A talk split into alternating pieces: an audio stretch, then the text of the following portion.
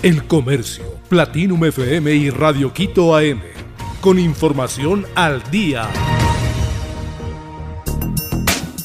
Captadoras ilegales de dinero tienen nexos con el narcotráfico. Europa se ha convertido en el destino principal de la droga que se produce en Colombia y que sale desde Ecuador. Informes de antinarcóticos revelan que en el viejo continente un kilo de cocaína puede venderse desde 55 mil dólares. Eso quiere decir que por unas 7 toneladas, que es lo que ha sido incautado este año, las mafias pudieron haber generado al menos 385 millones de dólares. Esta cantidad decomisada se ha considerado la más grande durante este año. Delimitar la ruta de ese dinero es uno de los objetivos que tiene la policía. Giovanni Ponce, director nacional de antinarcóticos, revela pistas de cómo se camufla el dinero sucio en territorio nacional. El alto oficial dice que las mafias utilizan empresas de papel como fachadas, además de compra de bienes inmuebles, actividades minerales ilegales y captación de dinero sin autorización de los entes de control respectivos. Esto último ha levantado las alertas durante los años más recientes. La Superintendencia de Bancos tiene registros que muestran un incremento en la proliferación de estas actividades desde el 2017. Según datos oficiales desde ese año en el país, se han identificado 133 captadoras ilegales de dinero. Aunque no existe un monto específico de cuánto dinero captaron, agentes que investigan estos casos calculan que estas organizaciones pueden llevar a mover 10 millones de dólares en un trimestre. Cuatro muertes violentas en Cuenca y La Troncal. El último feriado dejó un saldo negativo en Azuay y Cañar. Un indigente murió tras recibir varias puñaladas en una riña en el centro histórico de Cuenca, y otros tres hombres fueron asesinados al estilo sicariato en el cantón costanero de la Troncal, Cañar. El primer caso ocurrió la madrugada del primero de mayo y según las investigaciones el hombre dormía en las gradas de la puerta principal de la alcaldía de Cuenca. No se conoce con precisión la razón de la pelea, pero la Policía Nacional capturó al implicado y en su poder se encontró un arma blanca. No obstante, en la audiencia de formulación de cargos, el juez ordenó su libertad con las medidas sustitutivas. Ángel y Jorge, de 35 años y 34 años, y Michael B. de 25, fueron disparados por desconocidos que llegaron en un vehículo y motos hasta la vivienda, ubicada en el sector de Corina del Parral, cantón costanero que limita con la provincia del Guayas. El hecho ocurrió este lunes 2 de mayo y en la escena del crimen encontraron dos indicios balísticos. Según las primeras investigaciones de la Policía Nacional, estas personas supuestamente estaban involucradas en la venta de droga. Dos de ellos habrían salido hace poco tiempo de la cárcel y todos eran integrantes de la organización delictiva alias Junior. OMS lanza alerta ante el aumento de casos de hepatitis aguda infantil. El aumento de los casos de hepatitis aguda infantil de origen desconocido es un tema muy urgente para la Organización Mundial de la Salud, OMS.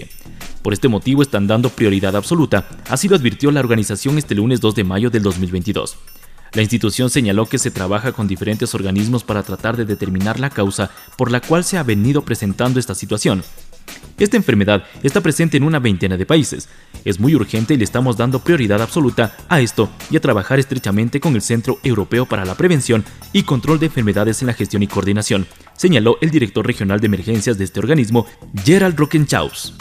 Estamos haciendo todo lo posible para identificar rápidamente lo que está causando esto y después tomar las medidas adecuadas, tanto a nivel nacional como internacional, aseguró el especialista.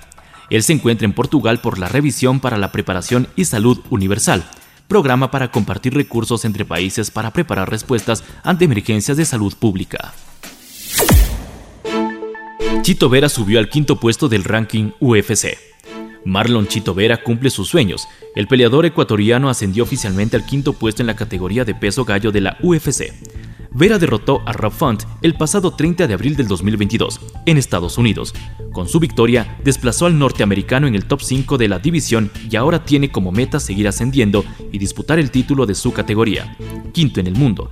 Nada es imposible, nada, publicó el peleador tricolor en su cuenta de Twitter este 3 de mayo, cuando la UFC oficializó los rankings actualizados con su nombre como el quinto mejor de los pesos gallos, al momento, el norteamericano Alham Sterling es el campeón de esta división. Por delante de ver en el ranking están Peter Jant, TJ Dillashaw, José Aldo y Cory Sandhagen. De ellos, solo Aldo fue rival de Vera.